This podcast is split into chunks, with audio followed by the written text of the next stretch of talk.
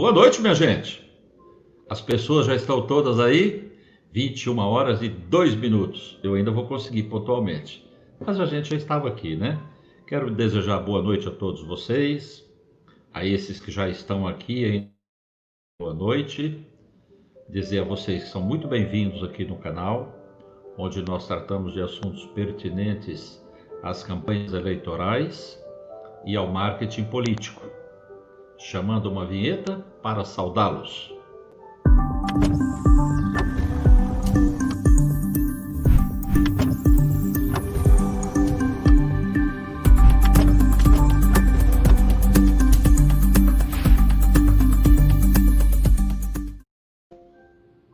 Você reparou que eu disse chamando uma vinheta, não é? Não, não é uma vinheta, é a minha vinheta. E olha só, hoje eu tenho a gratíssima felicidade, uma um prazerzão, desculpem aí o palavreado, mas é, é o sentimento emocional de receber na live um companheiro, um amigo, um camarada de tantas jornadas aí para trás, né? Desde o tempo que a gente nem falava em marketing político ainda. E durante essa conversa nós vamos esclarecer a audiência um pouco sobre esse assunto.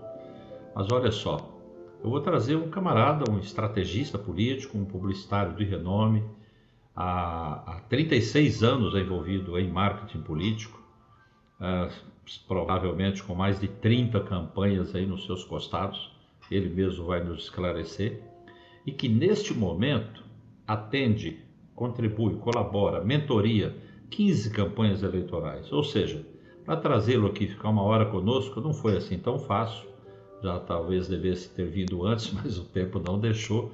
E que bom que conseguimos a brecha hoje, porque daqui a pouco tem campanha para valer e aí talvez não tenha mais tempo. Quero apresentar a vocês, trazer aqui o meu amigo Vespasiano Luz, conhecido Vespa, de tantos amigos lá da nossa terrinha de Campo Grande e outros lugares por onde andamos fazendo campanha. Vespa, boa noite, meu jovem. Muito obrigado por sua presença aqui conosco lá direto da praia. Onde é que você está mesmo? Estou em Barra de São João, Nelsinho, Casimiro de Abreu, é, entre Búzios e Macaé. A Agora, quantos quilômetros da praia você está, Vespa? Eu estou a 50 metros do mar, estou ouvindo o mar batendo aqui. Isso, você faz com que nós que estamos Começar aqui no Começar dando o primeiro boa noite a você. Agradecer a sua esse convite, essa honra. A gente já trabalhou junto algumas vezes. Eu acho que a primeira campanha que a gente fez junto foi em 92, Dourados, no Mato Grosso do Sul. A última foi em 2016. Olha aí, também... olha aí, Vespa, com o João, com o João aí com você, olha. Olha seus João, amigos querida, aí, cara. André Lisboa, obrigado, João, tá é, eu vi ali o Amadeu, André, André, tá aí, André. Meu irmãozão lá de Porto Velho, olha só, rapaz. Dando é, esse apoio moral, porque aqui. Nelson é um cara. Ah, é, hoje está ótimo, hein? prolixo e chato para burro. Então, me chamar para uma live é uma coisa de muita é. coragem, viu? Muito obrigado é. pela. Ousadia. Ousadia, ousadia, porque eu sou chato, ousadia. eu sou calo, para burro. Então, eu nem preparei pauta da palestra, com slides, com essas coisas, para o papo ficar bem à vontade. É. Você fica de Jô Soares aí é. controlando os meus tempos, é. essas coisas, me interfira sempre que eu estiver falando demais e vamos tentar fazer uma coisa pensou? útil para as pessoas, né? Legal, leve. É. Você já pensou, Vespa, se você tivesse que preparar uma caixinha, né, um monte de slides, decorar o roteiro, falar aquilo que você escreve tanto para os candidatos fazer, como é que você ia se sentir, rapaz? Não ia dar conta, não. Você ia estar travado, tenso, cara. É tudo do natural. O problema é que eu tenho Vai ser assim. E aí a minha é. comunicação é. verbal não é muito boa, não. Eu sou, às vezes, grosseiro, aprendi muito a ser grosseiro com o Chico Santa Rita. Tenho apanhado uhum. muito nas campanhas que eu estou fazendo, que o povo diz assim: ah, você é muito grosso. Eu falo, não, não sou grosso, não, vocês é que são apertadinhos, pô, pelo amor de Deus. Pessoa que tem 15 campanhas para tocar. Não dá para é. não dá para ficar acarinhando macho velho, falando, ó, oh, veja bem, amanhã eu vou lá hoje. E o Chico tem um, foi um grande mestre na minha vida, você trabalhou com ele também, tenho é. certeza. É, ele era um coronel, né? Ele é um coronel, está vivo, está é. tá morando no Porto, é. produzindo vinho. Mas é assim, problema a gente não discute, a gente, a gente, a gente parte para dentro e resolve. Principalmente em campanha que acontece muito problema, muito incêndio, né? Às vezes a gente tem que É, ah, mas se a gente fizer o texto com três parágrafos em vez de quatro, trocar essa vírgula aqui, meu irmão, material bom é material na rua. É lógico que não vai sair erro de português, não vai sair erro político, né? É, é erro de é. posicionamento, mas ficar enxugando o gelo e discutindo, tem sempre, toda campanha tem um cidadão que ele viu uma roda quadrada e achou o design lindo, lindo, maravilhoso, é. e resolveu que quer inovar, que ele quer inventar a roda triangular para economizar um solavanco. E aí é, você consegue perder até meia hora explicando que já tem a roda redonda, mas depois de meia hora eu normalmente perco a paciência, para ser sincero. e aí vem, né? Você sabe que o Chico, o Santa Rita, teve, teve para mim, né? O uhum. livro que ele publicou criou mais polêmica do que as campanhas dele, né? Como, como fez também o, o, o, o baiano, o bom baiano. O caso é, de coisa. O Duda. É. É, eu me lembro que numa campanha governador, que o Duda estava nos auxiliando lá, ele então trazia material criado que ele já estava usando em outros cinco estados Sim, em campanha para governo, né? O Duda, o Duda fez um, papelzão aí naquele tempo muito diferente das campanhas de hoje, não é, Vespa? Tem um caso maravilhoso que ele conta no livro dele, Causas e Coisas, e isso ah. eu, eu, vivi naquele, naquele mesmo ano. Ele fez 20 campanhas, ganhou uma, e eu com o Chico fiz, fizemos cinco campanhas e ganhamos mais cinco. E ele conta ah. que ele pegou aquele slogan que ele criou para o Maluf lá atrás, que é brilhante, não, não há dúvidas sobre isso, que é o Maluf fez, Maluf faz, Maluf vai fazer muito mais. E aí, um, naquela época, podia ainda pintar muro, fazer faixa, né, que hoje está proibido pela legislação. E um sobrinho do prefeito da Bahia, ele conta com verdade, não é Vera Mentrovato, se a história não é verdadeira, é bem contada. Um sobrinho do prefeito da Bahia assistiu uma palestra dele e adorou essa ideia e resolveu presentear o tio, candidato à reeleição, com uma surpresa. Passou a madrugada é, inteira é. pintando a cidade com o slogan do maluco, botando faixa e tudo, só que ele não atentou-se que o nome do tio, prefeito, era Nem. O apelido, né? Nem. Tem neném? Nem. Sei. nem fez, nem faz, nem, nem vai fazer. Mas não pegou muito bem. Naquela campanha não pegou muito Não pegou, bem. não pegou, não. Não foi, não foi bom, não. Eu tive o orgulho de trabalhar com um grande é. marqueteiro na última eleição de 2014, né, para governador. Fiz três, três eleições de governador Foi 14. É. Foi 14. E aí? Depois. Opa. 18 fui deputado. Mas na última eleição de governador, em 2014, eu tive o grande orgulho de trabalhar com um dos grandes marqueteiros da minha vida, que é uma figura é. maravilhosa, incrível, chama Carlos Cauê, não sei se ele hoje está como uhum. secretário de, de, comunicação em Sergipe ou na prefeitura de Aracaju. É um alagoano uhum. de uma alma poética, um filho de Oxum maravilhoso. E nós tivemos a, a, a, essa luz, essa, essa, esse farol dele, e conseguimos vencer uma eleição no primeiro turno é, uhum. de um candidato que veio bem de trás, inclusive mais votado do que o próprio Marcelo Deda, que foi um herói em Sergipe, né? Na, ainda na época do, PT em alta, o Jackson já no PDB, e nós conseguimos vencer uma eleição que o Lavareda tinha escrito uma semana antes que estava ganha para ele, da dupla Lavareda e Duda Mendonça. Então, você fazer isso com um marqueteiro local e ganhar do, do Lavareda e do Duda Mendonça juntos é uma coisa que dá um certo é, é, prazer, uma certa vaidade pessoal, para ser sincero a é, você. É um feito histórico, né? É um feito histórico, né, Vespa? Há situações muito interessantes, mas olha só, eu também sou daquele tempo em que a gente, para fazer propaganda do candidato, tinha de colar o cartaz dele no poste, né? Tinha que subir no poste e usar cola de trigo. Sim. A gente fala isso para os jovens de hoje, que não tinha telefone, né? Computador era algo impensável. Celular, então, nossa senhora, quem podia imaginar isso? WhatsApp, Facebook, Twitter, Instagram, TikTok. Ixi, ixi. Né? Você, para tratar qualquer coisa com alguém, tinha que ir até lá na casa da pessoa, né? nem carta chegava, porque os correios não eram né, como é hoje, não tinha isso tudo. É muito interessante, porque você veja, até a campanha passada, em 16, nós dois já dizíamos né, que a campanha tinha que ser na base do vídeo. Vai ter que ser vídeo, vai conversar na videochamada. E é interessante que muitos candidatos ou não prestaram atenção, não quiseram saber, ou não criaram a expertise para isso. Eu tenho que traçar esse paralelo com você, sabe, Vespa? A gente fez um título provocativo aí com os jovens marqueteiros, né? que já chegaram nesse tempo de redes sociais e que encontraram essa pandemia que impediu todo mundo de sair para a rua e criou essa dilação de prazo para acontecer a eleição. Então aí vem essa pergunta: o que, que o jovem marqueteiro deveria saber e ainda não sabe em relação a essa experiência toda que você tem nesse momento, cuidando diariamente de 15 campanhas ao mesmo tempo? Como é que é isso? Vamos lá, vamos tentar ir por partes. Quero fazer duas observações antes de entrar na sua pergunta. Antigamente, reza a lenda, não tenho certeza que eu nunca vi, mas quando a criança nascia, a primeira cara que ela via ou era da parteira, ou era do médico, ou era do pai, ou era da mãe, né? Sei, Hoje a primeira sei, coisa agora... que ela vê é um telefone tirando é. é. foto, selfie, né? Ela é, já é, primeiro é. contato é com o celular. Olha ah, o Paulo Júnior aí, olha ele aí. Ah, queridão, grande Cheguei. Obrigado pela grande Júnior. É, valeu, Júnior. É, a minha netinha de um ano e então oito meses tomava o celular da mãe e diz, diz, diz, como é que se desconfigura quando o telefone está trancado, fazia lá a senha, ah, um ano e oito meses. Sei. Sozinha ela fazia isso. YouTube, corria com o dedinho polegar, escolhia ah. o filme que queria ver e ficava assistindo o filme.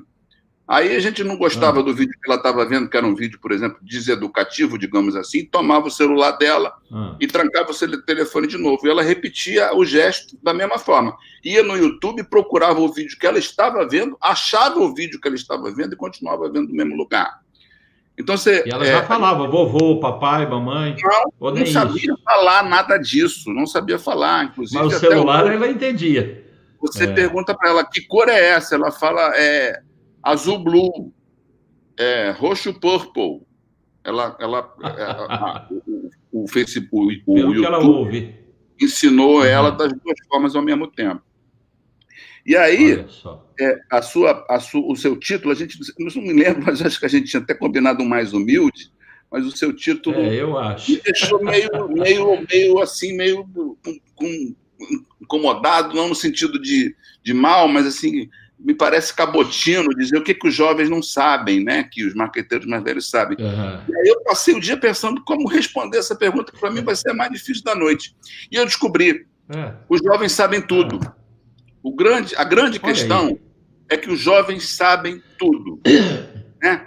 Existe uma, uma, uma lenda, e eu acredito que ela seja verdadeira, que na Grécia Antiga, eu vou citar a Grécia se tiver tempos algumas vezes aqui, o berço da humanidade da democracia, perguntaram ao oráculo de Delfos, que era o grande sabedor de tudo na antiguidade, né, o grande centro de conhecimento, domínio político e religioso, quem era o homem mais inteligente do planeta.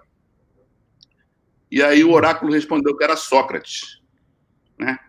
E aí o, o, foram dizer a ele, Sócrates, o, pode ficar feliz porque o oráculo falou que você é o cara mais inteligente do planeta. E o Sócrates respondeu assim: é. Mas eu só sei uma única coisa. Eu só sei que eu não sei de nada. De nada nada, é. é. Só sei que nada sei. Exatamente. A nós velhos, a gente a gente está nessa, nessa, nessa fase de que a gente não precisa mais de certeza, eu não preciso mais de certeza para me afirmar. Né? O, a, a, a, frase da, da entrada do oráculo de Delfos era: conheça-te a ti mesmo, é uma frase bonita, mas a gente sabe que nem com 30 é. anos de psicanálise é possível se conhecer a si mesmo hoje, porque a verdade é uma coisa fluida, né? ela mora num poço, ela não é tão fácil de ser acessada. O Nietzsche readaptou essa frase. Que essa frase se transformasse em torna-te quem tu és, que é a frase por excelência dionisíaca, né? E uma vez perguntaram para o Nelson Rodrigues, falando, Nelson, qual é o seu recado para a juventude, essa juventude nova, brasileira e tal? E o Nelson, com aquela ironia dele, um homem de direita, eu vou repetir aqui algumas vezes que eu tenho muito respeito pela direita, o Nelson foi muito, muito lacônico na resposta dele. É. Nelson, que, qual é o seu recado para a ju, juventude? Ele falou, envelheçam. né? Para não precisar é, é, ter certeza de nada mais. eu acho o seguinte, eu acho que os jovens hoje, eles talvez não saibam que está havendo um, uma abertura de oportunidade de emprego numa área é, é, sazonal, mas que é genial. Porque, por mais que eu tenha estudado coisas que talvez tenha gente que hoje não consiga mais, porque o Facebook se estudou, e eu estou estudando o Facebook desde que ele fundiu, desde a época de Orkut, essas coisas todas, e antigamente você tinha empresas de acesso, de estudo, e depois o Zuckerberg foi se fechando. Mas os jovens se adaptam mais rapidamente às mudanças. Eu, por exemplo, tenho dificuldade de usar o gerenciador de anúncios, porque cada hora aquilo muda de lugar, né? Então você uhum. tem toda uma linha de frente o Einstein falava assim: eu acho que o, o serviço militar obrigatório devia ser é, legítimo, mas só para maiores de 65 anos, porque aí a guerra acabava. E os jovens não, os, os jovens têm pancho, os jovens têm pancada, os jovens têm vontade de partir para a pancada, para essa, essa história toda. E, na verdade, o que eu vejo para eles hoje é uma enorme possibilidade de ser social media, de ser design, de ser redator, de fazer um saque 2.0, de fazer tráfego de rede social, é, que é o que está fazendo diferença nessa campanha hoje, né? além da, do Big Data, que é um, um, detalhe que eu vou entrar um pouco mais adiante, porque é mais caro. Mas hoje, qualquer candidato a vereador pode ter um sobrinho fazendo a campanha dele e atingindo, sem, sem abrir mão do cuspe, da rua, do, da sola de sapato, mesmo em tempos de pandemia, porque a gente está relaxando pelo que eu estou vendo aí no Brasil, mesmo indo para a rua pedir voto, porque o contato humano, o voto é 100% emocional, né? Isso é de Weston, né? um, um, um, um consultor do Partido Democrático americano, que elegeu Obama, e americano tem aquela mania de fazer teste, botar é, fiozinho na cabeça das pessoas. Ele fez um teste com 15 mil pessoas para saber o quanto do voto era racional e emocional e chegou à seguinte conclusão: o voto não é nem 60, é. nem 70, nem 80, é 100% emocional. É só emoção. Mesmo se você tem uma promessa de ser chefe de gabinete, ser secretário, ser, ser vice, qualquer coisa, você está ali porque a sua emoção de uma segurança, no um conforto no trabalho, um, um status, ela te move a fazer aquela campanha daquela forma. Então, eu acho que o fundamental que os, os jovens precisam saber, que talvez não saibam, é que tem um cavalo selado passando, e oportunidade como nós é um careca, só que tem franja. Se você não pega quando ele está vindo de frente, depois que ele passa, é difícil de pegar, porque atrás não tem cabelo nenhum.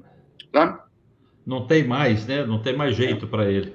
Pois é. Pois é. E a pré-campanha virou mais importante do que a campanha. Hoje em dia, a pré-campanha ela é, ela é longa, eu tenho pré-campanha que eu estou fazendo desde outubro do ano passado, e a campanha é só 45 dias, é um tiro curto, né? É, nós somos daquele tempo que a campanha durava seis meses, né? Você contratava exército de pessoas seis meses antes. Era um outro custo, com outro certeza. jeito de fazer. É, nesse, nesse ano não será assim, com toda certeza. É. Mas aí, Vespa, você acaba de responder do, do, dos novos, né? Sugere uma outra pergunta. É? Para os candidatos novos que estão chegando pela primeira vez, como é que, que é para eles, na sua avaliação, entrar num terreno onde os lugares estão ocupados. Eu tenho dito o tempo todo que numa Câmara de Vereadores, quando ele vai disputar, metade dela está ocupada, pelo menos. Eu não sei se neste ano nós teremos. É, a taxa de renovação tem estudado isso, a taxa de renovação tem girado. Que tamanho que vai ser? 45%. Em alguns isso. casos. Então, a outra metade é o que eles vão disputar. É. Hein? E nesse ano que a gente não tem coligação entre partidos, não é? Sim, Cada vai um mudar muito. dentro do próprio partido.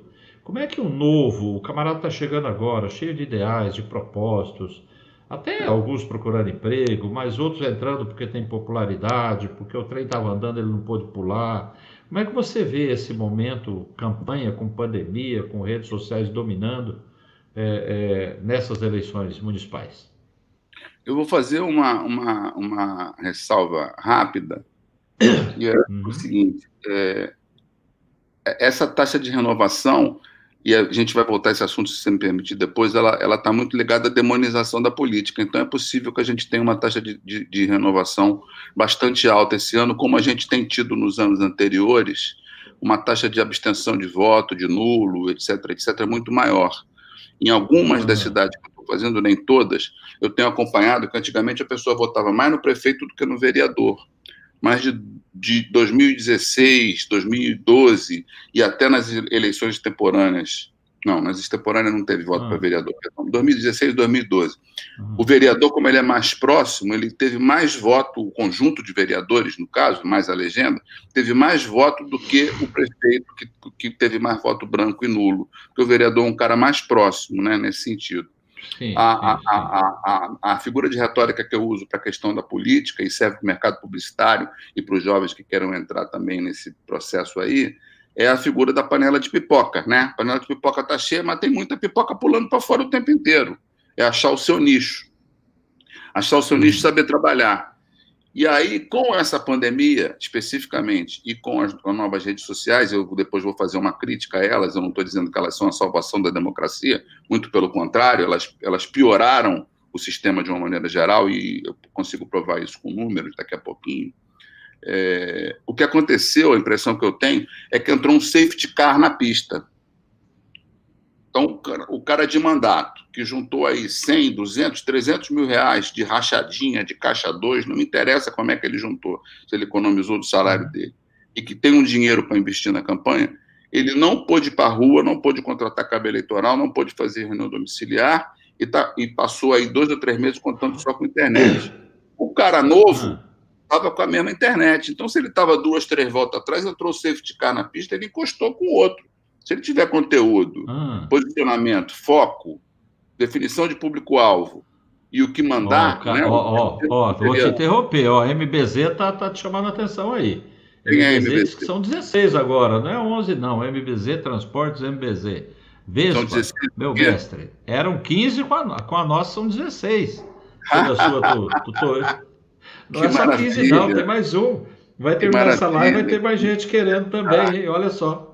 Rapaz, ontem eu fui fazer uma apresentação. Ontem eu fui fazer ah. uma apresentação com um velho amigo que trabalhamos em, em, na, em setembro. Na, assim que o Collor assumiu, eu tinha feito a campanha dele no Rio pela Arteplan, apesar de ter votado no Lula, e fui convidado para ah. assumir a, a conta do, da, do, gabinete da Presidente da República na Setembro Propaganda, e naquele ano a gente fez cinco campanhas pelo, pelo país fora. Ah, Marcinho, Marcinho, não, você já está nas 15, mas a MPZ é o, é o Márcio. Você já está contado é nas 15, né? É, e aí eu tive Muito o prazer bem. de encontrar um amigo ontem que eu não via desde 1990, quando a gente fez cinco campanhas juntos pela, ah, pela, ah pela Setam Propaganda na época, e o, é, todos os candidatos do Collor, financiados pelo PC Faria, dos cinco só ganhou um, que foi o, foi o Hélio Garcia. Eu faço essa comparação porque o Collor tinha tomado dinheiro do povo e criou muita decepção, e o Bolsonaro hoje também, não digo que tenha o mesmo nível de decepção que o Collor teve em 90, mas também não é mais o Bolsonaro que era, depois do rompimento com o Moro, etc, etc. Eu acho que ele não tem a mesma força que já teve. Né? E encontrei com, com ontem e apresentei uma análise aqui para um, um, município vizinho, é, um planejamento longo, 180 slides, duas horas e meia de planejamento, só que eu falei, pô, se eu fosse apresentar para o candidato ou para a sua equipe, eu ia me estender mais, mas como é para você, eu vou direto ao ponto.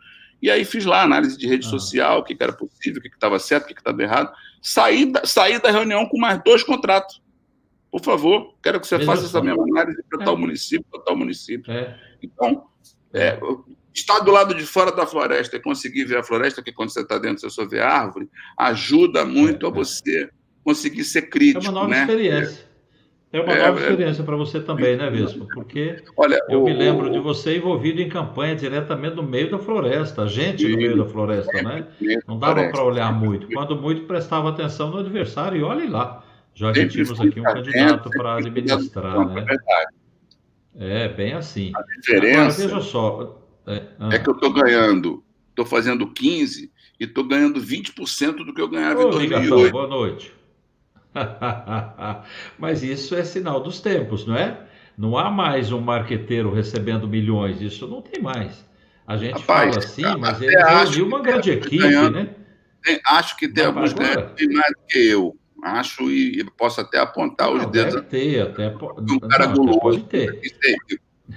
Mas, Mas a, a, o dinheiro mudaram, realmente né? diminuiu. Realmente diminuiu. É, os tempos mudaram. E olha só, Vespa, bem nesse tema aí. Você, hoje, ao mentorear 15 cidades, não é em todas que tem geração de televisão, tem, né? Tem cidade 15 campanhas, tô... eu entendi. É, tem cidade Mais que eu estou fazendo. uma pessoa no proporcional. E o vereador né? Estou fazendo tá proporcional. Tá, e não estou fazendo é. nenhuma cidade, a não ser no Rio de Janeiro, dos vereadores, onde uhum. tem a televisão. Na, a não ser então, agora é um tempo. que me convidaram uhum. para fazer ontem, que eu vou fazer a mentoria, mas é só uhum. mentoria de rede social. Não vou escrever roteiro de TV, não vou escrever roteiro de rádio, porque depois que você entra nisso, você não. não, não, não, é uma loucura. Né? né? É uma novela inteira, tem um capítulo novo todo dia, né? Entrando, Olá, Robinho. É. Com João. É. é. tem bastante pessoas, estou feliz, rapaz. E aí, gente, mais outros amigos que estejam nos assistindo. Companheira né? aqui do Mande boa noite aí pra gente. Coletivo em Macaé, é. com oito candidatos disputando uma vaga de vereador no mandato coletivo. Eu acho essa proposta muito interessante do ponto de vista tá da democracia é. social, é. em contraponto a essa democracia burguesa que a gente tem hoje. Eu chamo de democracia burguesa, mas eu posso tentar depois usar um eufemismo para falar disso. É, né? né? É, Vespa, eu vou, vou por um minuto pedir a quem está nos assistindo a, o carinho não é, de, de se inscrever no canal, acionar lá o sininho das notificações, porque toda semana a gente tem uma nova live. A próxima que farei na quarta da próxima semana eu, nós vamos falar de oratória criativa. Quem vem trazer isso para a gente é o Anderson Veloso, palestrante residente lá em Belo Horizonte. Está aí a carinha dele. Apontando para mim, deixa eu ficar aqui, né? É. Esse é o cara. Fica esse de é lado, cara. fica de lado. Esse é o cara. Esse é o cara. Eu tenho um nós vamos Cabral, divertir Anderson também. eu estudei com Cabral, a gente fez é. movimento secundarista junto, eu gosto muito dele. Queria até visitá-lo na cadeia, uhum. acho não, não que ele não é. tenha roubado, nem que acho que é, é o Rio de Janeiro tem sido injustiçado nas eleições, que teve corrupção em Minas e São é. Paulo e em um monte de lugar, mas que o Rio foi mais. Mas a vitrine está é, no Rio, né? A vitrine de, acaba é. ficando aí, né? e eu, tenho, eu tenho uma relação de carinho do com o Cabral desde que a gente tinha 16 anos. Eu tenho uma foto igualzinha a essa que pintou aqui agora do Cabral apontando também assim, falando: esse é o cara, e eu gosto muito dele, apesar de todos os erros, acho que ele deu, né? o erro da. Os gregos chamam de. Isso me foge a palavra agora, mas é, é, é quando, quando você recebe o castigo da nêmesis, que é o erro da ubris, quando você pensa que você está dentro da bolha e que nada mais te atinge. Né? Uhum. Os deuses aí se invejam e mandam nêmesis para você ver que existe um Hades, existe um inferno para as pessoas. É, existe. Obrigado, Clinton, que a né? esteja com você também. Estamos juntos. É. na marca do esporte. Eu ainda preciso te perguntar sobre como, né? Porque você fala de redes sociais e a gente chegou aqui, eu estou sugerindo isso a candidatos, é como se fosse uma TV do candidato. Todo dia, no mesmo horário, ele tem que ir lá abrir o programinha dele, falar com as pessoas que sejam conectadas e outras que não estão, a turma tem de compartilhar, tem que chamar, tem que fazer acontecer. Né? Nas cidades onde tem televisão e vai haver geração, você vê muita diferença para esse ano em relação a campanhas dos tempos anteriores, até porque você não tem mais é, é, contribuição de campanha vindo de pessoa jurídica, né? Então, seus recursos, é como você falou, os trezentão aí. O camarada não pode investir do mesmo jeito, ele tem de aproveitar os recursos disponíveis. Tem uma grande sacada, uma grande dica, algo que você pode ajudar aí os jovens marqueteiros e os velhos candidatos? É, acho que sim, acho que sim. É, é, eu, eu, diria para você o seguinte: a, a, TV ela continua sendo a ferramenta mais forte. A gente, eu, Chico Santa Rita, por exemplo, estamos discutindo isso desde a época do Orkut. E ela continua sendo uma ferramenta muito violenta. Só que ela tem que ser bem utilizada, né? Eu fiz uma conta lá do que que Alckmin, Meirelles, Eduardo Paes tiveram, César Maia tiveram de tempo de TV e usaram mal e perderam para vítima, para Bolsonaro, para Haroldo de Oliveira, que não tinham tempo nenhum de televisão e souberam usar as redes sociais, uhum. ou Big Data, não pense que é você sair fazendo redes sociais, né? Mas eu acho que a televisão ela é cara, mas ela, ela, ela consegue hoje atingir o público de uma maneira diferente. O próprio Chico fez uma conta e me provou que. Hum. Primeira coisa o é o seguinte. Era homem de TV, né? É. Chico era homem de TV, não é verdade? Sempre foi, né? Jornal, TV, é. foi de toda veja, né? Uhum. Foi é, também. Tradicional, né? É. Mais. O, o, o Chico me provou que a reforma de 2015 ela não reduziu o tempo de televisão. Isso é uma grande lorota. Uhum ela aumentou ah. o tempo de televisão. Eu não tenho os números de cabeça, mas tenho aproximados. Antigamente você tinha um programa de meia hora, né, que dividia entre, vamos supor, prefeito e vereador, e depois você tinha inserções ah. espalhadas ao longo do dia. Sim. E era dia sim, dia não. Hoje você tem um programa ah. diário e a, o número de inserções aumentou muito. E a inserção é que efetivamente pega a pessoa, porque o programa do horário eleitoral gratuito Lógico. é igual o jogo de 15 de novembro com Piracicaba. Só assiste quem é torcedor. O resto troca de canal. O flamenguista não vê jogo do Vasco né? É, é, é, em compensação, o, o, comercial, isso dito pelo Marcos Coimbra, lá na década de 90, quando começaram os comerciais, os spots, né, que são aqueles de 30 segundos, a pessoa está é, vendo a novela, às vezes ela não tem tempo de abaixar o, pelo controle remoto, e o comercial entra pela casa e pega a pessoa desprevenida. Só que tem uma diferença. Antes, os programas de televisão é, do horário eleitoral gratuito, eles não competiam uns com os outros. Não era o candidato A contra o candidato B. Eles competiam com o William Bonner.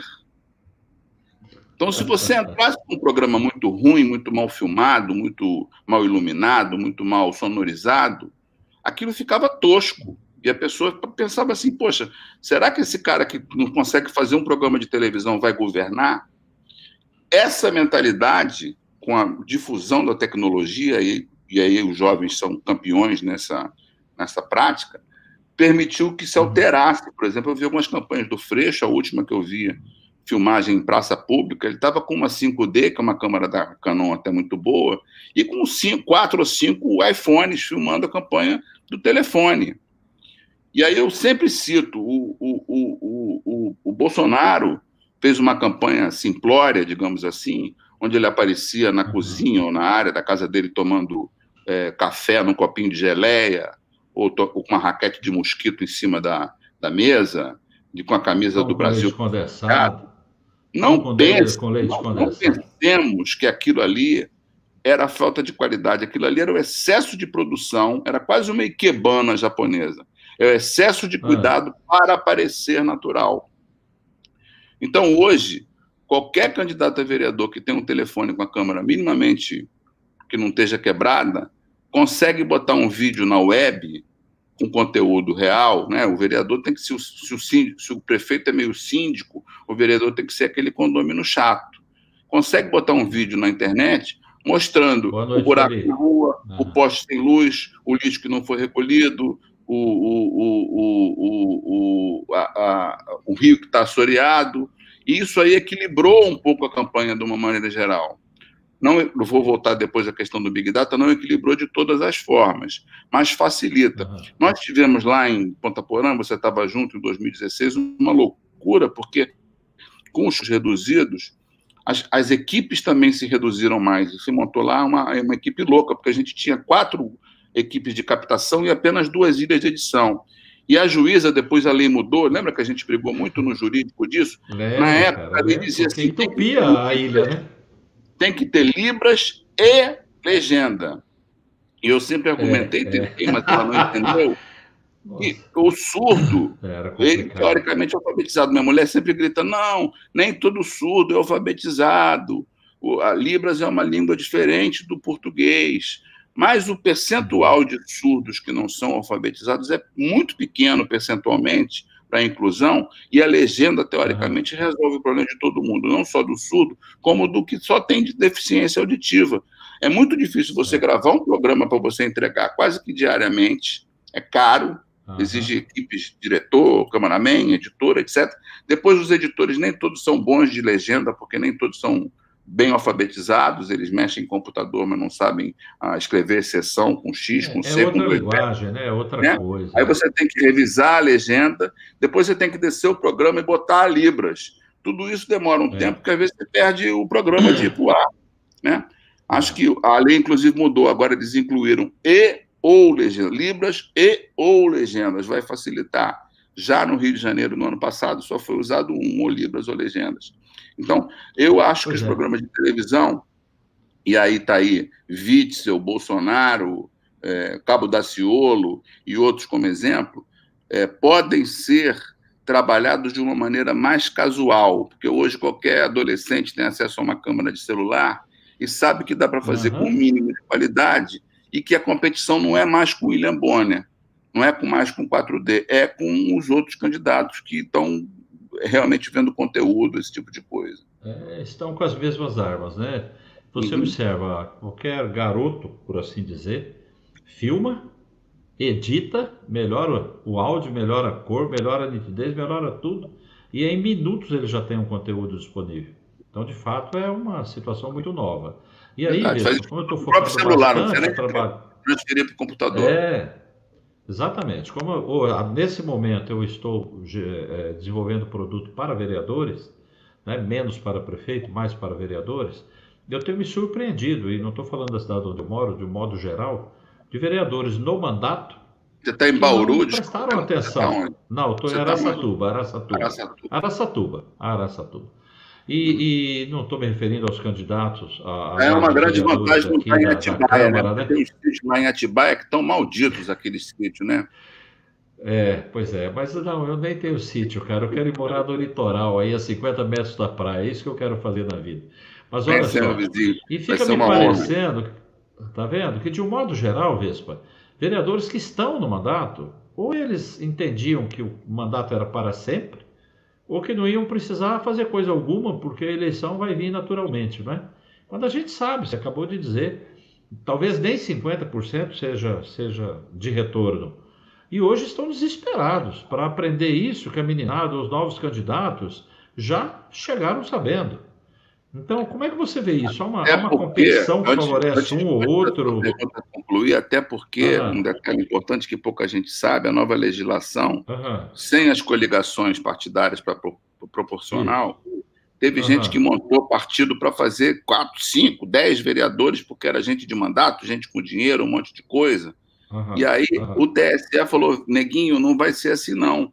Depois de atingido o quociente eleitoral, vocês vão ter as suas vagas. Só que o cálculo é. de sobras ele vai ter uma nova divisão uhum. e vai ter partido que não atingiu esse coeficiente eleitoral, mas que vai ter direito à vaga se o candidato dele for mais votado na, no cálculo é, de sobras. As sobras vão para mais gente. Então, teve, teve partido é. grande que achando que estava fazendo um grande negócio um trator e que criou a verdadeira Câmara de Gás, porque botou quatro caras competitivos no mesmo, no mesmo partido e que só vai conseguir eleger dois. Isso é um perigo, né? É, um vai ficar de fora. Eu vejo isso aqui bem pertinho de mim. E aí, é. Vespa, falando nisso, você me chama a atenção para uma outra questão que envolve esse, essa não coligação de partidos, não é? Cada partido tem que ter 30% de mulheres. Ou se, uma mulher você a menos são dois ou três e, homens a menos, não é? E deveria é também ter uma, uma, na minha opinião, de, de, de, de, pretos e pardos, negros, de uma maneira geral, eu acho que também dizer, era uma cota válida, viu? Sério? Mas olha só, porque acho. aí é 30, 70, também podia ser 70 de mulheres e 30 de homens, né? Agora veja só, uhum. nesta eleição em particular, por conta disso, que vem desde a eleição passada, você vê uma, uma, uma, um crescimento, eu diria, de, de candidatas mulheres realmente participantes? Ou é possível que se repita aquela coisa de mulheres que emprestaram o nome para fechar a chapa dos homens? E Acredito nas duas assim? coisas. Assim. Que informações Acredito você tem? nas duas coisas. Acredito nas duas coisas. Da mesma ah. maneira que tem aí, sei lá, ex-ministro do turismo, ex-ministro do, do, do, Bolsonaro que, que fez pegou dinheiro de mulher para fingir que elas eram candidatas, os candidatos tiveram zero voto e o, TSE está fazendo. Esse, esse, é o revelado, né? Esse é o é. conhecido. Porque há tantos outros casos que nem tem a ver com presidência também, mas tem a ver com certeza, com, com, certeza. com, com mas da mesma de forma, dia, deve ter muito, a bancada cara. feminina, tanto na Alerja aqui do Rio de Janeiro, como na, na uhum. Câmara Federal, aumentou. Isso é um fato. Isso é, é um fato muito positivo. Tá. A maioria da é população é brasileira é de mulheres. Só que nós temos aqui na, na, no, na sociedade ocidental, por exemplo, cidadão livre na democracia grega, não incluía nem escravo, nem quem não era dono de terra e nem mulher. Mulher não era considerada é, cidadão. E aí eu quero abrir um parênteses, é, é. né? Porque existe a situação da demonização da política, né? Sim. Assim como no capitalismo, na empresa privada, o interesse é o lucro, no, na política, o interesse é a manutenção do poder. Eu já vi muitos candidatos dizendo assim: dinheiro de política é dinheiro de política, seja caixa 2, seja o que for, se ele ganhou no mandato, o que, é, ele reinveste uhum. para que aquilo se retroalimente. né? Uhum. É, a...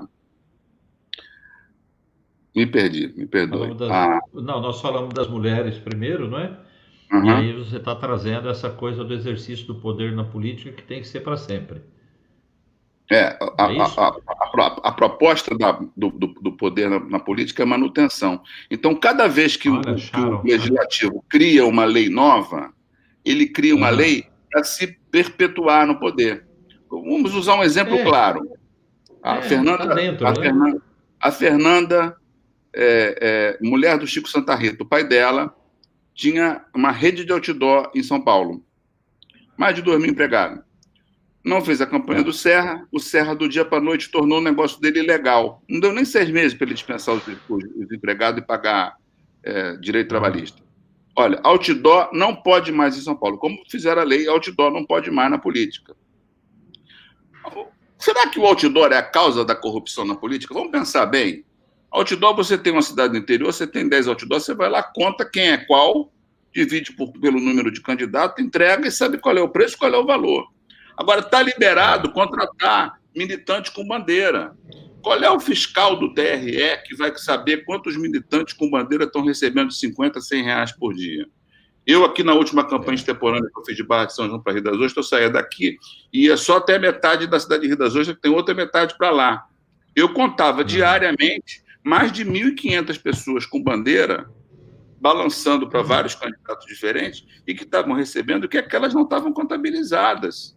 Ali está a corrupção, é. ali está o caixa 2, porque cada cara daquele que você bota cinquentinha por dia, ele fica com a esperança de que estou ajudando antes, depois eu vou ter um cargo, então a minha família vai votar nele. É uma compra de voto dissimulada. Né? E aí, com essa questão da demonização da política, e eu queria aproveitar para aqui para os nossos companheiros todos que estão nos acompanhando, estou vendo a Con, estou vendo a Miriam, minha mulher Sharon Varjão, o Will aqui, feminista, dizendo ah, que. Você viu o que ela está dizendo? Que mulher vota é. mulher, né? O mundo está mudando. Deixa, sempre, deixa eu te falar. Deixa eu te falar, nós temos 15 minutos mais apenas, tá? A conversa está uhum. tão boa, parece que não vai acabar. A gente tem 15 minutos. Você quer falar do Big Data, né? Eu quero pedir ao pessoal para ir lá no meu site, nelsoeduardo.com.br, se cadastrar lá para receber o e-book que já na próxima semana nós vamos estar enviando ao pessoal. Tá aí a carinha dele, olha. A cara do escrito, revisado e vamos embora.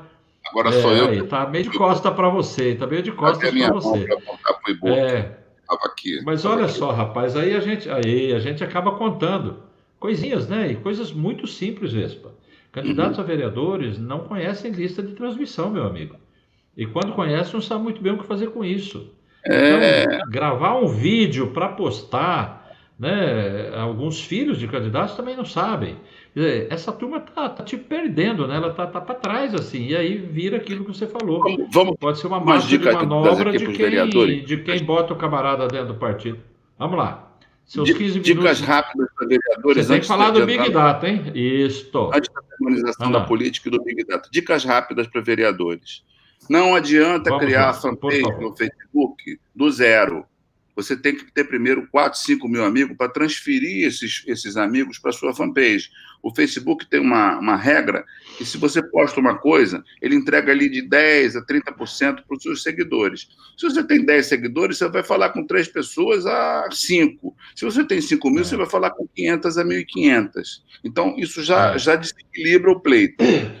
Segundo, hum. nós temos redes como o Instagram e o Twitter. O Twitter talvez seja a rede mais importante de todas, mas ela é uma rede que fala com jornalistas. É a rede que o Trump usa, que o Obama, o Gilmar Mendes, o Moro, uhum. o Bolsonaro. Né? É uma rede de opinião. Talvez para o candidato a vereador no interior ele não tenha essa força toda. O Instagram, por sua é. vez, é uma rede que é um to um. Se você quiser compartilhar uma postagem minha no Instagram, você não consegue. Você pode compartilhar lá fora no Facebook. Você pode comentar uhum. ou mandar por direct message para algum amigo seu. E o Instagram, além de atingir um número menor de pessoas, ele não, não é aberto ao debate e ele é mais imagem. Então, ele atinge um público mais jovem e mais feminino. O Facebook hoje atinge aí 80% a 90% das pessoas é, e ele permite que você compartilhe, que você comente, que você discuta, que você entre no, no, no, no, no embate, e ao mesmo tempo uhum. te ajuda a te posicionar com os posicionamentos e, e percebendo que, que, que, com que grupos você está falando. Então, minha sugestão sempre é: tenha o seu perfil, encha o seu perfil de preferência com uma base limpa, porque às vezes você enche o perfil com amigos de, da Argentina, de Portugal, de Uruguai, não sei o quê, e não da sua cidade, aí a sua base fica suja.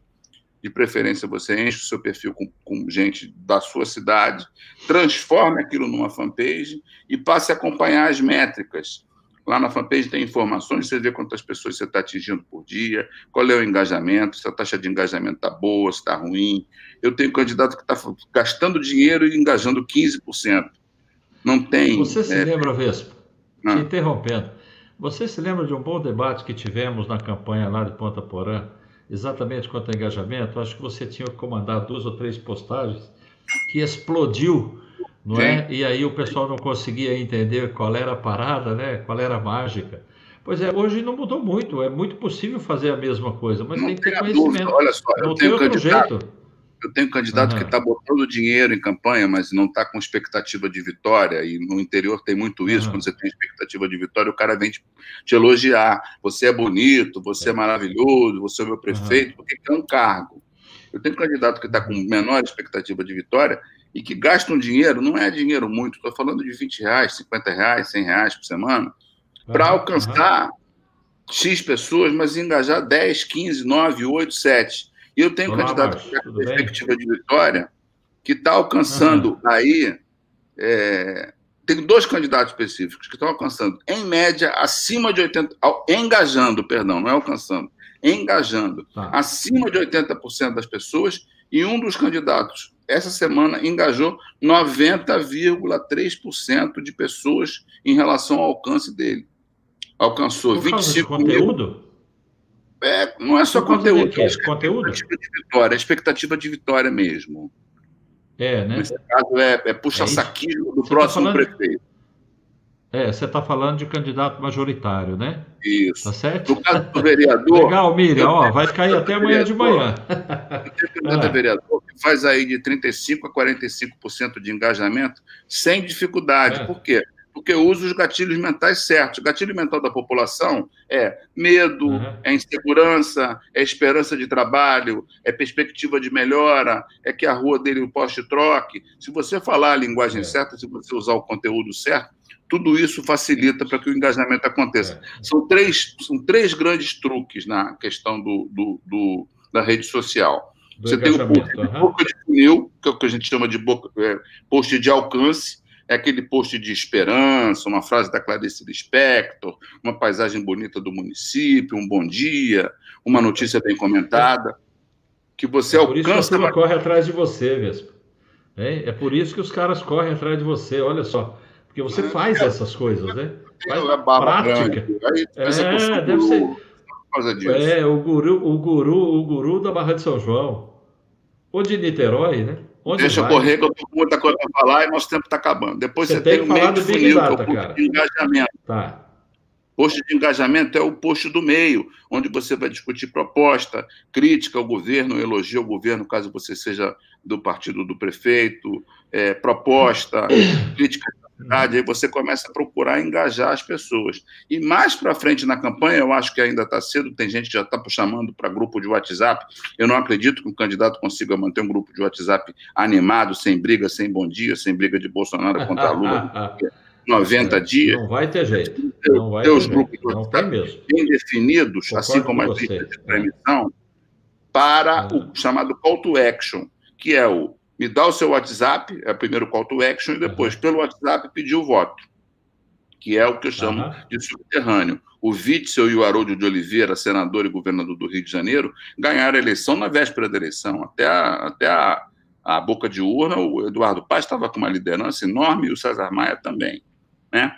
É, uhum. Então, você tem post para se fazer conhecido, post para se fazer querido, e depois o post para converter em WhatsApp e voto. No WhatsApp, que é a principal ferramenta, até maior do que o Facebook, que é a ferramenta efetiva, é, você tem é, que segmentar por público. Você não pode mandar WhatsApp para todo mundo, bom dia, meu amigo, a não sei o que. Você tem que saber o que é. você está falando, se ele é de saúde, se ele é do bairro, se ele é mulher, se ele é homem. Tem gente que ah, faz lista de transmissão assim. tenho quantos, quantos telefones eu tenho de Dona Maria? 50 uhum. Dona Maria. Por causa da lista de transmissão, eu falo, Maria, bom dia. E ela acha que ele está falando uhum. com ela mesmo. Né? É, isso aí. Lá no Sul, é. o Richard fez uma vez um, um call center, na época que podia ligar, e todas as ah. meninas do call center chamavam Heloísa, não sei se era Heloísa ou um nome Sim. qualquer dele. E aí, o Maluf usou bastante ele, isso, né? Quando encontravam com ele na rua, falavam: Olha, sua secretária me, me ligou pedindo voto, não sei o que. Ele falou: Eu sei, fui eu que mandei. Era a Heloísa, mas aquilo era uma estratégia de marketing, não era. É, né? lógico, lógico. Você pode fazer mas lista de. Maluf usava no, no, no Só com Maria, só com profissional é. de saúde, só com profissional de limpeza urbana. Mas eu queria falar de um, de um último assunto aqui, Nelson, se você me permitir, que é o eu seguinte. Permito. Acho que é o Big Data, não é? É, é, é a Big Data é demonização de política. Né? A gente tem um, uma, tá, uma Big Data, ele está trabalhando na questão aí, né? da demonização de política. O próprio Obama, na, na campanha dele de 2008, ele fez mais campanha para vote do que para vote em mim. Porque ele sabia que se as pessoas forem votar, ele ia ganhar a eleição. Né? O que está se fazendo no mundo é demonizar a política. Vamos voltar lá para a Grécia Antiga? Política é a arte de quem mora na polis, é o exercício de quem mora na polis, na cidade. Todos uhum. nós somos políticos que moramos em polis. O Aristóteles dizia uhum. que nós somos seres é, sociais. Se você me disser assim, ah, mas eu não gosto de política, eu sou apolítico, não sei o quê, os gregos também tinham uma expressão para esse cara que diz que não gosta de política. Né? Se a gente lembrar do Freud, ele tem aquelas três figuras, o superego, o ego e o id. Né? O superego é o externo, o ego é isso que a gente mostra aqui, e o id é o nosso íntimo. A Grécia não era uma democracia completa, as mulheres não votavam, os escravos não votavam, quem não tinha terra não votava, mas haviam cidadãos livres que votavam. Dos cidadãos livres, cidadãos, e nós hoje no Brasil somos todos que não somos analfabetos ou menores de 16 anos, somos cidadãos. Dos cidadãos que votavam e não participavam de política, os gregos tinham um nome próprio, um elogio próprio para fazer a eles. Era aquele cara que estava voltado apenas para o íntimo dele, para o id dele. Chamavam de idiota. Essa palavra ganhou um conceito um pouco mais amplo ao longo dos anos, mas ela não perdeu o sentido original. Dizer que não é político, é. me perdoem a grosseria, mas é uma idiotice, porque o preço da passagem do ônibus, o preço do pão, tudo isso é política. Agora, o Paulo Guedes, por exemplo, está para é, aprovar a nota de 200 reais e o, o imposto sobre moeda digital, que é a CPMF com outro nome. Cara, quem é que vai ter troco para dar para uma nota de 200 reais? Vamos aumentar o movimento de dinheiro de moeda digital e a CPMF maldita, que foi expulsa porque era para salvar a saúde e não salvou ninguém, só roubaram mais, vai voltar e, em vez de diminuir o imposto, a nossa carga de imposto vai aumentar e muito, muito, né? Pois bem, voltando à questão do Big Data, acreditou-se que o Big seria democracia, porque todos teriam o mesmo nível de acesso aos processos e tudo mais, etc. etc.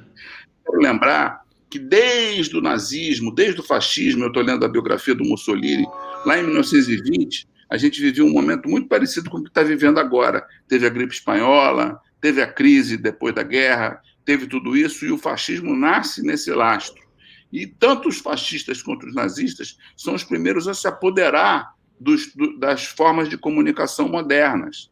O Hitler tinha lá a, a, a ali na Vertmiller, não, agora me esqueci o nome dele, a cineasta dele, que fez Triunfo da, da, da, Verdade, tem um filme maravilhoso no Netflix chamado Five Came Back, onde mostra que juntaram os grandes cineastas americanos e o Frank Capra, que é o, o cineasta do, do, New Deal, quando viu os filmes do Hitler, foi para o banheiro e passou 40 minutos chorando, dizendo assim: se eles fazem guerra como eles fazem filme, nós perdemos a guerra. E falou para o Roosevelt: só tem um jeito da gente reverter, é pegar as imagens dele mesmo, que são boas demais, e ridicularizá-los, porque o Hitler, com aquele bigodinho e o Mussolini com aquele jeito dele orgulhoso, de queixo em pé e braço cruzado, eram figuras ridicularizáveis. Né? O que está acontecendo? Uhum. Na, na internet atual, da mesma forma que o Capital, lá na Itália, colaborou para o nascimento do fascismo, a internet atual, lá com o velho da Havan, com esse povo que impulsiona ilegalmente, que não tem medo de nada, a internet atual também está na mão do Big Data. Eu queria recomendar aos nossos é, amigos que estão aqui nos assistindo, dando a honra do, do, do, do de, da presença, perdeu o seu tempo nessa terça-feira à noite. Terça Perderam nada, eles nem querem que a gente pare. Eu fico olhando o tempo e falo, meu Deus, não é possível que já deu tudo isso de tempo, que loucura. Eu queria Mas recomendar uma coisinha, dois olha a aula que a gente está recebendo. presentes no Netflix, importantíssimos. O primeiro chama Privacidade Hackeada. É a história de uma empresa chamada Cambridge Analytica. A Cambridge Analytica atuou em Gana, atuou em Trinidad Tobago. O exemplo de Trinidad Tobago é maravilhoso. Eles perceberam que os índios, é, os dois grupos eram índios e negros, e eles estavam fazendo trabalho para os índios mas eles perceberam que os índios tinham mais respeito pelos ancestrais. Então, eles fizeram uma campanha enorme que era o não vote. A política é demonizada, a política não serve para nada. E todo mundo, a sociedade inteira, os negros, os índios, fizeram dancinha, fizeram baile na rua, protesto, pichação em muro, não sei o quê. No dia da votação, os negros respeitaram o não vote, mas os índios, porque era para quem eles estavam fazendo campanha, obedeceram os mais velhos e foram votar. E aí os índios ganharam. Essa mesma técnica, que é esquecer o lado oposto, defender o lado que você tem e influenciar quem está neutro, foi usada na eleição do Trump, foi usada na eleição do, do, do, Brexit e foi usada na eleição do Bolsonaro aqui conosco, utilizando da rejeição do Lula, etc. E esse filme ele mostra muito isso. Outro filme que eu gostaria de recomendar é um filme chamado Rede de Ódio, que mostra como é que se constrói esse filme é, e se desconstrói personagens através das redes sociais. E por último, mas esse é mais, mais demorado e cansativo, apesar de ser uma obra de arte, é o House of Cards, é, que é uma série sobre a, a, primeira série criada com base Muito no Big Data sobre a presidência americana, é. inclusive que quando teve lá é, cassação de Dilma e prisão de de Cunha e tal, eles fizeram um post maravilhoso no Twitter dizendo assim: pô, Brasil, segura a onda que não está dando para acompanhar vocês, não. Os roteiros de vocês estão bem melhor do que os nossos. né? É, é... O House of Cards são sete temporadas, né? São sete, mas sete só as primeiras valem a pena. Só, só as primeiras valem é. a pena. É. Bom, Vespa, é... eu vou ter que te pedir para me dar um minutinho para eu poder falar um pouquinho. Claro. Apenas para agradecer a nossa audiência, agradecer a audiência convidar para estar conosco na próxima quarta-feira, 21 horas. Né? Espero que nós conheçamos e nos agrademos também do Anderson Veloso, que vem falar de oratória criativa. Eu sei que ele vai surpreender as pessoas. Esse cara aí, Vespa, é o que me apresentou pela primeira vez o teleprompter invisível. Quero dizer, aquela peça de vidro, de plástico, não sei, onde, por exemplo, talvez as pessoas não tenham reparado, eu fico olhando Trump, mesmo Obama, né? Aqui eu ainda não vi, sabe? Eu, talvez o Dória utilize. Eles colocam aquele tripé ali com o vidro que ninguém lá de baixo vê, lá de longe não vê, mas o texto está passando ali para o camarada, né? O, então, o grande discurso está sendo. Né? É, é, transparente, transparente. Eu já botei nome de invisível. Então foi o Anderson que mostrou esse negócio funcionando. Eu fiquei bem impressionado na época, nem faz tanto tempo assim e decidi que ele podia falar a com a gente. está aí já pelo menos uns 10 ou 15 anos, viu? Pois é, cara, e não é conhecido, né? O grande público não sabe que tem. É como assistir o Bonner, que você mencionou, que ele está lendo as coisas que estão na frente com dele. Certeza, e é certeza. possível, mas ele não está usando um teleprompter transparente, né? Ele está usando. Tem uma materinhazinha do UOL mas que você repara, se você publicar teleprompter é. UOL, tem uma materinha que eles Vai mostram a, a Marina a Dilma e o Temer uhum. fazendo discurso de convenção, uhum. dois TPs invisíveis, uhum. eles falam, eu quero isso, lado, né? vou fazer não sei o que, não sei o que. Aquilo ali é tecnologia pura. É, e, a né? plateia, e a plateia né, percebe-se sendo olhada pelo, pelo discursante, não é? Que e os pobres está lendo a coisinha que está na frente. Socráticos, é. os sofistas gregos foram para é, porque hoje o teleprompter resolve tudo, né? e o Anderson está trazendo também essa questão da oratória criativa que eu achei muito interessante, porque ele aborda as coisas do cotidiano, né? E o candidato treina com isso e melhora a oratória com isso. Então eu quero convidar quem está nos assistindo, esses seguidores do Vespa, tantos que nós vimos aí, amigos, parceiros, companheiros, longas jornadas, e você também, Vespa, acho que você não terá tempo, mas de qualquer maneira, se desejar uma boa noite na quarta que vem, 21 horas, nós vamos assistir o Anderson falando dessas coisas da oratória, como bom mineiro que ele é, falando lá de Belo Horizonte, com aquele sotaque que nós vamos encontrar de lá, né? Veja só oh. que. Olha aí. Ô, oh, velha guarda aí! que bom, obrigado, André. E olha só, é, eu, eu, eu, estou fazendo, estou nesse mundo de lives há pouco tempo. Olha o Geraldo Maiolino aí, fala sério, Vespa. Geraldo, querido. De trazer amor, o Maiolino para cá, rapaz. Você está me beleza, devendo Geraldo. Muito obrigado. Que eu lhe pague. tá tremenda Pessoal, olha o pessoal aparecendo agora para nos desejar boa noite. Vamos agradecer todo mundo de uma vez só. Nelson, é? antes, do, eu, você... antes de eu me despedir, deixa eu me deixar uma mensagem de esperança antes de me despedir. Não, mas rápido. você vai falar, lógico, é você que vai terminar. O que eu quero dizer, Vespa, é que tanto quanto você, eu acho, nós estamos nesse mundo das lives há pouco tempo. Mas já estamos. Né? Ou seja, o tempo de, de, de vida. As, o mundo das lives está tem, no mundo há pouco tempo, a verdade é essa, né? Também, também. Veja só, eu foram tão poucas, mas eu falei com um amigo que estava lá em Fortaleza, outro que estava em Sorocaba, outro que está em Belo Horizonte. Você que é de Niterói está em Barra de São João. Né? Tem uma programação com um amigo que está lá nos Estados Unidos. Da semana que vem em Belo Horizonte de novo. Na outra é Aracaju. E olha só o que acontece. Parece que nós estamos todos muito próximos. Os amigos que estão nos dizendo boa noite estão vindo de tudo quanto é canto.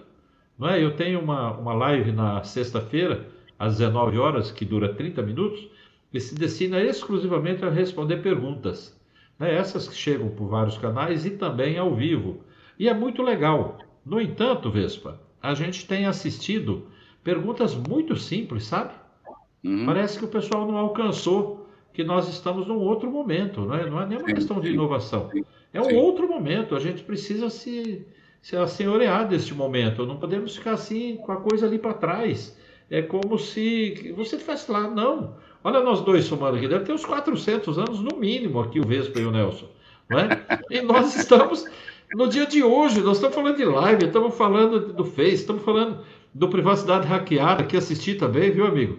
Né? Ontem eu assisti, terminei de assistir o Rede de Ódio, o House of Cards, várias. Eu não sei quem está nos assistindo, se viram ou não, mas eu quero é endossar o que o Vespa falou e recomendar a todos essa leitura.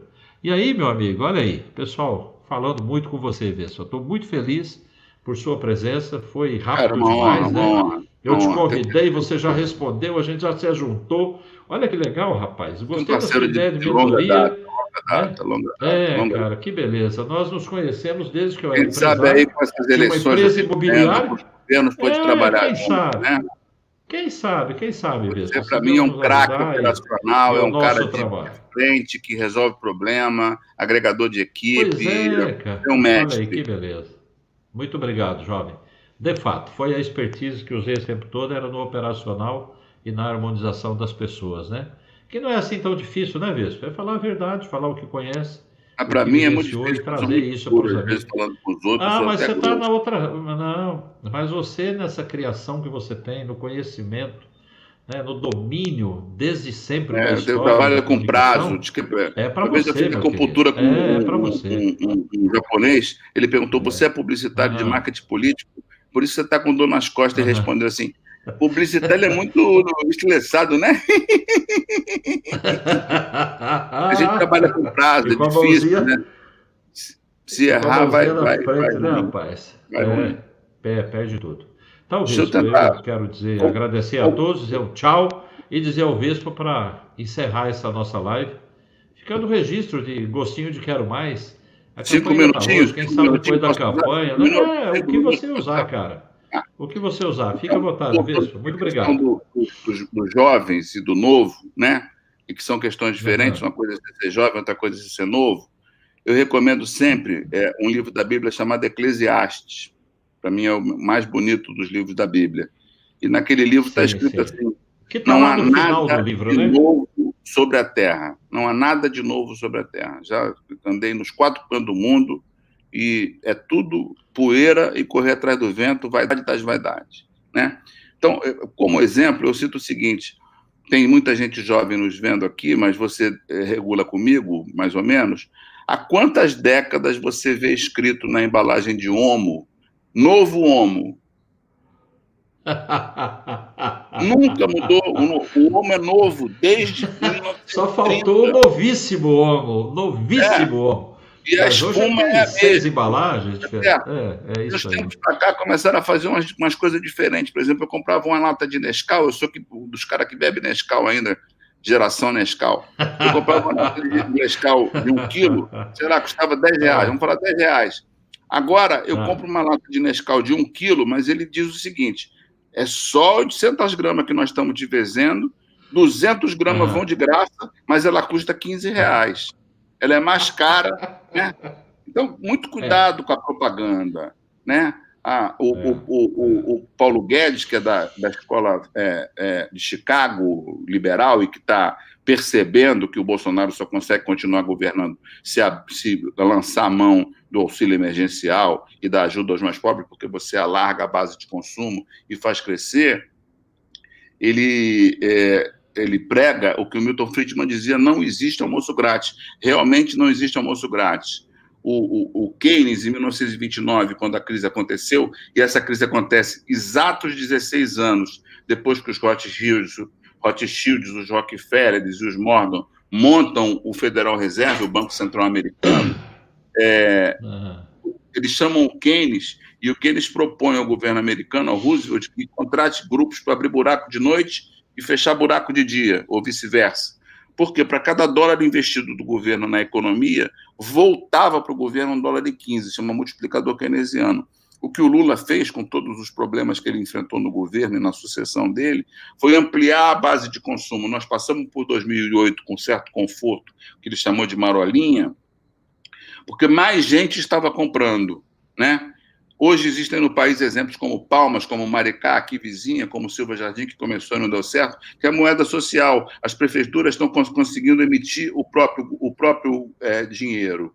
Né? E isso aí faz com que o dinheiro circule só dentro do município e é uma super de uma ferramenta para gerar é, é, recurso para o próprio município. Aqui em Barra de São João, por exemplo, eu tenho Cabo Frio. A 500 metros tem das Ostras a 3 quilômetros. Se eu tenho real, o cara compra em Rio das Ostras, compra em Cabo Frio, e o barrense mora de, de, de, morre de fome, né? Voltando na questão da história que se repete, eu estava falando do, da biografia do Mussolini e da ascensão do fascinazismo depois da Guerra Espanhola, lá em 1920, mas eh, eu queria dizer que a, a vida, né, quando, quando você fala assim, ah, minha vida está muito cheia de altos e baixos, eu falo assim, graças a Deus, porque se você ficar lá no, na CTI e se a sua vida não tiver altos e baixos, estiver assim retinha, é que você está morto. Né? A vida é sístole e diástole. Então, nós estamos vivendo, eu, eu considero, eu sou, sou uma pessoa de esquerda, sempre fui, pai comunista, essas coisas todas, embora já tenha trabalhado para a direita e tenho muito orgulho de ler Roberto Campos, de ler Delfim Neto. É lógico que eu não, eu não, não, não consigo admirar um, um, um, Olavo de Carvalho. Estava esperando você falar isso. Pela rua. Mas eu passei a respeitar o Reinaldo Azevedo na Band News, por exemplo, como liberal. Né? Eu queria lembrar que o nego fala assim: oh, o Fernando Henrique acabou com a inflação na década de 90, vírgula, com todo respeito ao Sama Franco que estavam juntos. A inflação não acabou no Brasil, acabou na Argentina, no Paraguai, na, na, na Israel, na Grécia porque não interessava tirar um container no processo de globalização lá da, da, da, Coreia e trazer para o Brasil sem saber a que preço ele ia chegar. Por quê? Porque o mundo é cíclico. A globalização é que acabou com a inflação, não foi o Fernando Henrique que acabou com a inflação. Da mesma maneira que as coisas cíclicas acontecem o tempo todo, e hoje nós vivemos um momento onde os Estados Unidos passou muito tempo preocupado com o petróleo no Iraque, com a invasão do Afeganistão, com a invasão do Kuwait, ele percebeu que houve uma onda de crescimento populista, democrático populista aqui na América Latina, com o Lula no Brasil, com Kirchner na Argentina, com a Cristina, com Evo Morales, com o Chaves primeiro e o Maduro depois na Bolívia, e agora ele se virou para o lado de cá. Venezuela. Uhum. É, desculpe. A Venezuela. É. Venezuela. E nós estamos tendo um endurecimento de direita radical, até o Chile deu um endurecimento de direita. Mas é sempre bom lembrar que é, todos esses processos históricos, por exemplo, a Revolução Americana é 1776. Treze anos depois, nós temos a Revolução Francesa. Naquele tempo, 13 anos era menos do que hoje, os prazos hoje são mais curtos. No mesmo ano que nós tivemos a Revolução Francesa, nós tivemos aquela Mineira. Os maçons estavam agindo pelo mundo né, com a liberdade, igualdade e fraternidade, da mesma forma. Se você pegar a libertação dos países americanos, com o Bolívar e mesmo com Pedro II aqui, elas acontecem ali entre 12, 13, 14, 15, 18, 20, 22, 25, tudo num processo só.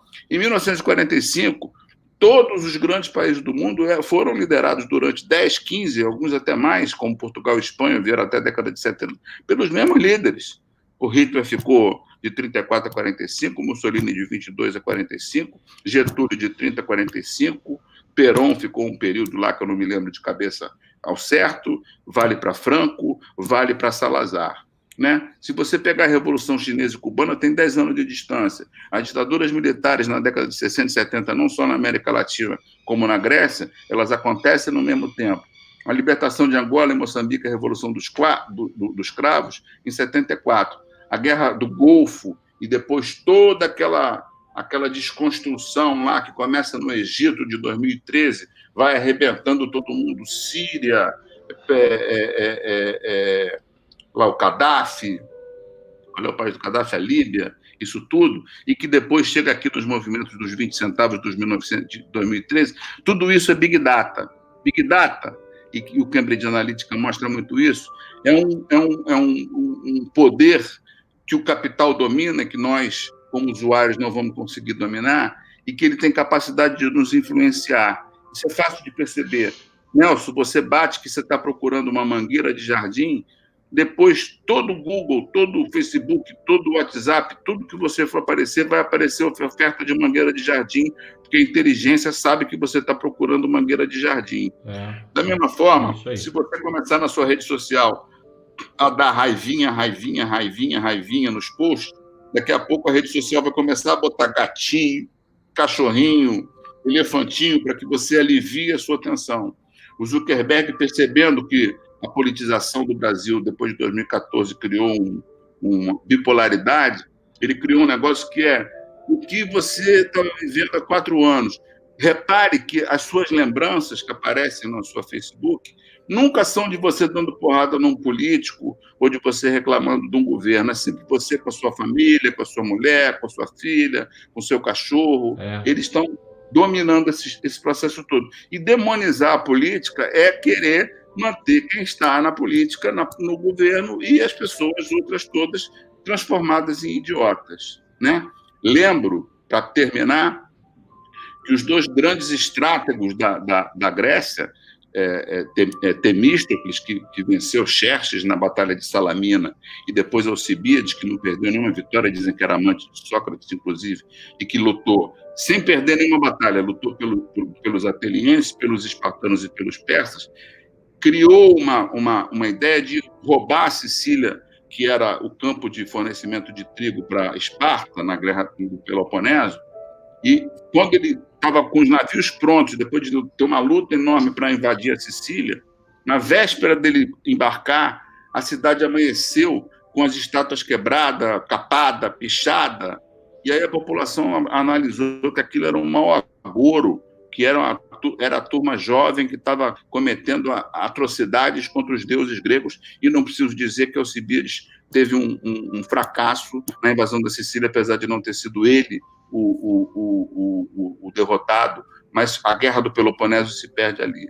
Então, para resumir, né, o Fukuyama, que é um, um, também um escritor de direita, ele diz que o Estado mundial, seja ele chinês, russo, brasileiro, é um Estado patrimonialista. Ele está aqui para arrumar emprego para parente, ele está aqui para arrumar emprego para colega, ele não está aqui para servir a população de forma nenhuma. E eu do meu lado, acho que eh, o PT deveria ter eh, feito uma série de autocríticas, não só em relação à corrupção, mas principalmente de ter negociado com o Centrão, com esse grupo político todo, que está desde o Collor aí, está o Roberto Jefferson, que foi é, é, é, da tropa de choque do Collor e depois está hoje como defensor do Bolsonaro, e o Lula, em vez de ter negociado com esse cara, tinha que ter negociado com os movimentos sociais para que a democracia não ficasse só nessa, nesse voto de urna, ela ganhasse realmente respeito na, na população e, na, e na, nos movimentos sociais. É, basicamente é isso. Eu queria passar uma mensagem de esperança. Eu acho que tem espaço para os jovens que queiram trabalhar em campanhas sociais, desde que eles estudem. Fiz uma, uma live maravilhosa outro dia com o Lula Vieira, com meus alunos da FAETEC, e eles perguntaram para o Lula: Mas Lula, o que, que eu preciso para ser um bom profissional? E o Lula concluiu dizendo o seguinte: Olha, eu tinha aqui uma biblioteca enorme e uma amiga estava desempregada e estava num, num, novo projeto, essa recolocação, né? Tem gente que vira coach, motorista de Uber, e ela se começou a trabalhar de organizadora de lares. Eu a contratei para organizar os meus livros. E ela separou dois grandes blocos de livros. Os livros interessantes, que eram os livros de marketing político, de marketing, de propaganda, de publicidade, de, sociologia, de não sei o quê, e o resto que eu devia jogar fora, que era literatura, Jorge Amado, Shakespeare, é, Machado de Assis e tal. Ele falou: tudo bem, minha filha, eu não vou jogar nenhum fora, não, mas você faz o seguinte: esse lado de cá que você quer que eu jogue fora, deixa mais na frente. Porque esse é o que me importa. Saber programar o Windows ou Java ou impulsionar Facebook, daqui a dois anos está ultrapassado.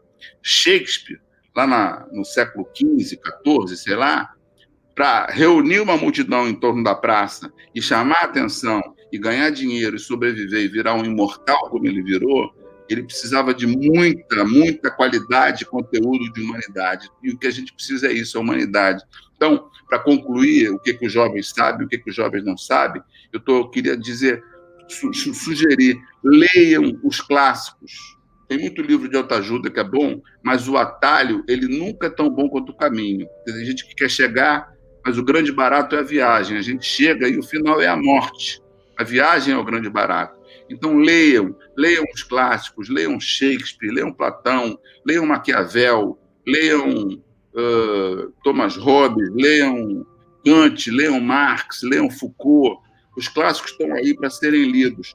Se você quiser ser um cara de comunicação, não adianta. Outro dia eu vi uma propaganda assim: como virar um copywriter, agora não é mais é, copy, copy, sei lá das quantas, tem um nome, é, um redator rápido. Copyright, copydesk, é. é tem, tem um nome é específico. Express, né? É o Express.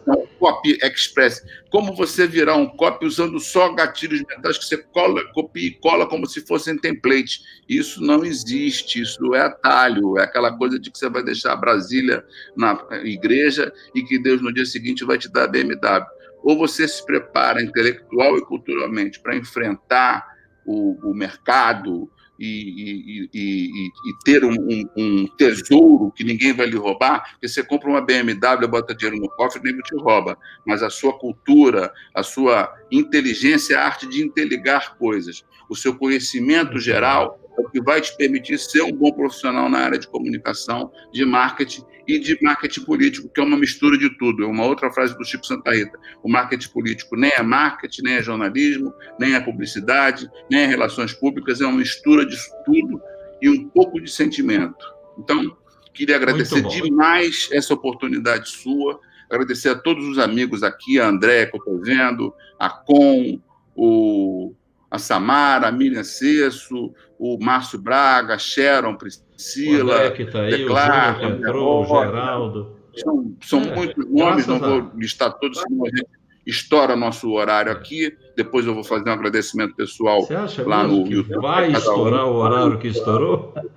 Ô, Vespa, assim, ó, como a gente precisa terminar, não é?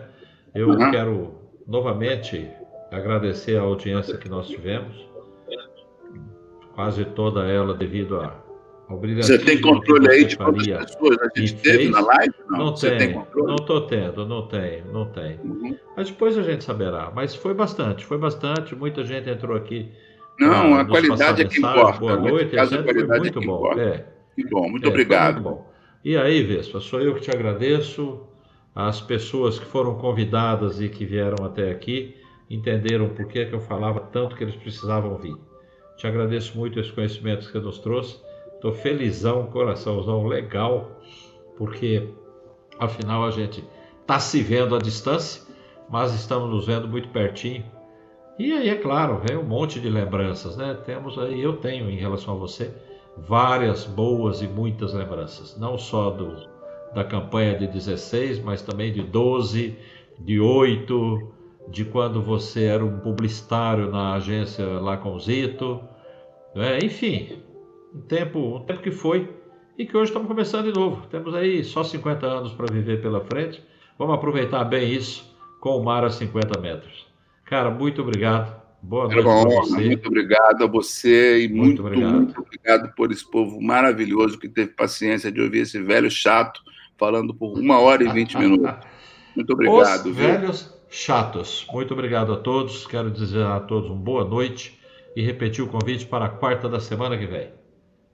Até, minha gente. No coração, Valeu. na boca Namastê. e na mente. Salam aleikum. Muito bem.